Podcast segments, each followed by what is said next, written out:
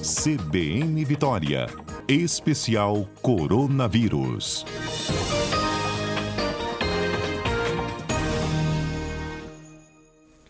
Doutor Etel, boa tarde.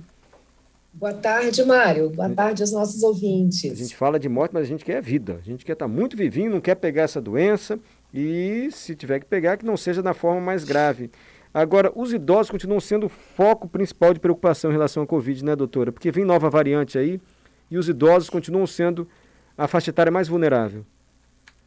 Exato, Mário. Essa, principalmente na onda da Ômicron, né? Agora a gente está analisando os dados das internações, as pesquisas sendo publicadas sobre as internações dessa onda, quem foram as pessoas que é, as não vacinadas que internaram, que ficaram mais graves, aquelas vacinadas, qual foi o grupo dentre as pessoas vacinadas que mais ficaram graves, que precisaram de uma, de uma internação, né? E aí entram os idosos. E a preocupação aumenta, né, Mário, porque a gente vai chegar aí o nosso outono e inverno, geralmente também é um período de maior transmissão de vírus respiratório, tanto da influenza como da Covid também agora, né? Então, uma preocupação com esse grupo que está apresentando uma maior é, vulnerabilidade né, diante dessas mudanças que o vírus fez nessa última variante que foi a Omicron. Perfeito. E essa história agora dessa nova variante eu... que ataca principalmente o pulmão, doutora? Então, eu não, te ouvi direito, Mário. Eu vou repetir. É, essa nova, eu não sei se eu digo variante ou variação do vírus, por que, que ela uhum. ataca mais o pulmão? Porque isso deu medo na gente. Então, essa, o, o SARS-CoV-2, né, de forma geral, ele teve uma, ele, ele atacou, né, ele, ele foi principalmente o alvo de ação dele foi o pulmão desde o início.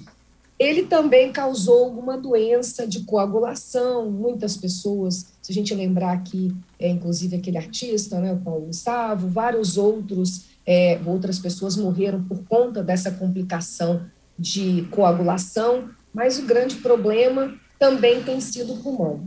A variante Ômicron, ela teve uma, ela ficou um pouco mais, a gente chama vias aéreas superiores, né, nariz, garganta, ela teve mais uma ação de via aérea superior. A gente tinha quem teve essa Ômicron, não sei se você, se você se contaminou nessa onda, Mário, mas as, as pessoas que tiveram sintomas mais leves ficaram assim com uma dor de garganta, uma congestão nasal e não tiveram mai, maiores sintomas.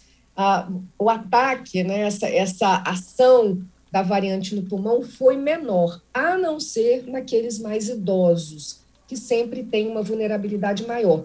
E agora, Mário, duas. Eu queria, não sei o nosso tempo aqui, se eu tiver um tempo para falar muito rapidamente Pode falar. duas pesquisas aí.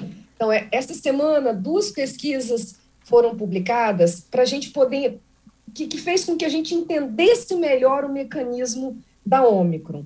É, uma foi publicada no New England é, que é um, uma revista muito importante, e outro foi publicado ontem na Science, que também é uma revista bastante importante na, na nossa área da saúde.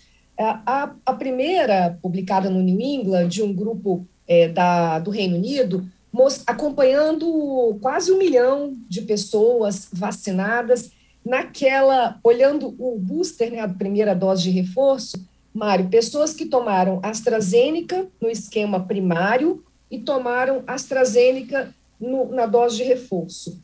E tomaram, é, ou, por exemplo, é, Pfizer no esquema primário e Pfizer na dose de reforço. E aquilo que a gente chama de heterólogo. Tomaram é, a Pfizer no esquema primário e a Moderna, porque lá eles fizeram essa opção, né, a Moderna, que é a outra vacina de RNA, ou tomaram AstraZeneca no esquema primário e Pfizer ou Moderna, que são vacinas de RNA são esquemas heterólogos, vacinas diferentes. Então, tomaram o esquema primário uma vacina e no booster outra vacina. Assim como nós fizemos aqui no Brasil também, a gente fez a opção por esquemas heterólogos, né? É, na maioria dos casos. Algumas pessoas que fizeram o esquema da Pfizer também fizeram o booster com a Pfizer.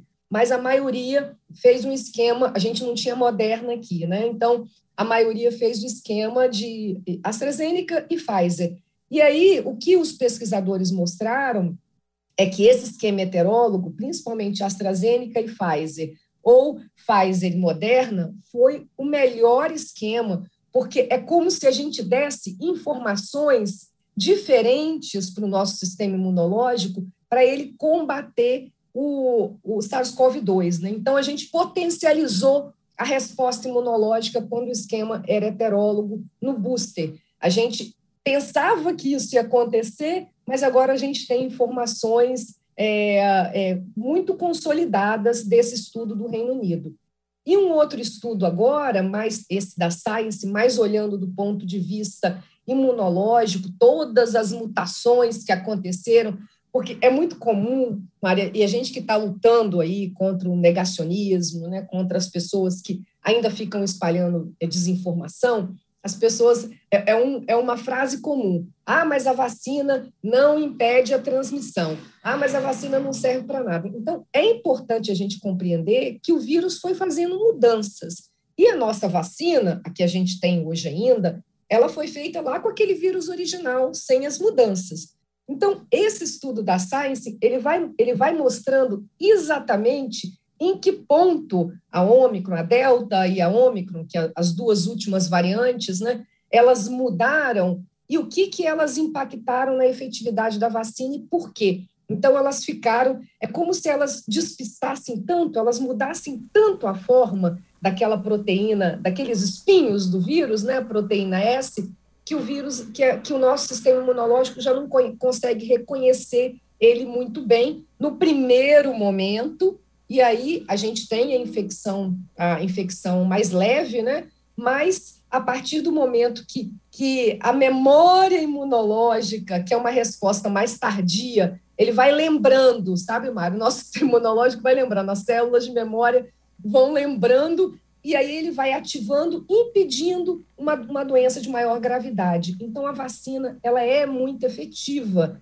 E a gente perdeu um pouco a proteção contra a, as infecções leves e também contra a transmissão por conta de todas essas mudanças que o vírus fez. E por que, que o vírus fez tantas mudanças? Porque a gente deixou ele ser transmitido, porque a gente fez poucas medidas de prevenção para impedir a transmissão enquanto a gente ainda não tinha muita gente vacinada no mundo, né, Mário? Então, é preciso dizer isso e colocar sempre é, em, em, perspectiva, né, colocar sempre, é, dar, dar esse exemplo e colocar nessa ótica que não é assim a vacina ela já era ela era muito mais protetora contra a transmissão e contra a infecção leve mas a gente foi deixando o vírus circular nós tivemos uma desigualdade grande de vacinas, nós tínhamos uma, uma pequena cobertura vacinal, e com isso a gente foi dando chance ao vírus de fazer mutações.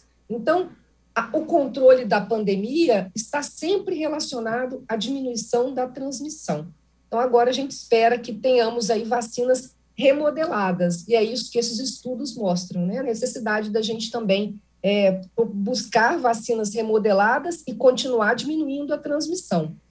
Eu entendi perfeitamente, graças às analogias que a senhora usou, quer dizer, o organismo vai lembrando de gerar proteção e o fato de a vacina agora não ser tão eficaz assim para os sintomas mais leves, em, de forma alguma limita a importância da vacina. Quer dizer, é fundamental que a gente tome as doses, de preferência os imunossupressores, a quarta dose também, todo mundo até a dose de reforço, porque isso ajuda a memória, me perdoe abusar da sua analogia, do nosso organismo. É por aí, né, doutora?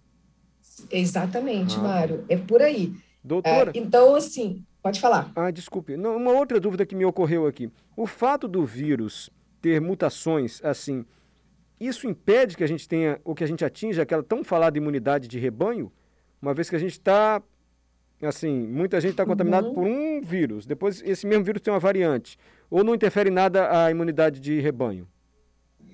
Então, nós vamos ter essa memória, essa memória imunológica do SARS-CoV-2, todo mundo que tomou vacina vai ter. O problema nesse momento é que quando a gente tem uma variante mais transmissível, como é o caso da Ômicron, desde a Delta, né, da Gama, da Delta, da Ômicron, principalmente a Ômicron, que é mais transmissível ainda, a gente precisa de mais pessoas vacinadas. Então, você se lembra que a gente falava que a gente precisaria de 70% da população vacinada lá no início, quando a gente começou a nossa campanha. E agora a gente já sabe que a gente precisa de 90% de pessoas vacinadas, porque quanto mais transmissível o vírus, mais pessoas vacinadas eu preciso para diminuir a transmissão desse vírus, diminuir a circulação dele. Entendi. Doutora Etel, obrigado pela participação aqui no CBN Cotidiano mais uma vez. Um abraço, Mário. Bom fim de semana. Um abraço. Bom fim de semana aos ouvintes. Fica com Deus, doutora Etel Maciel.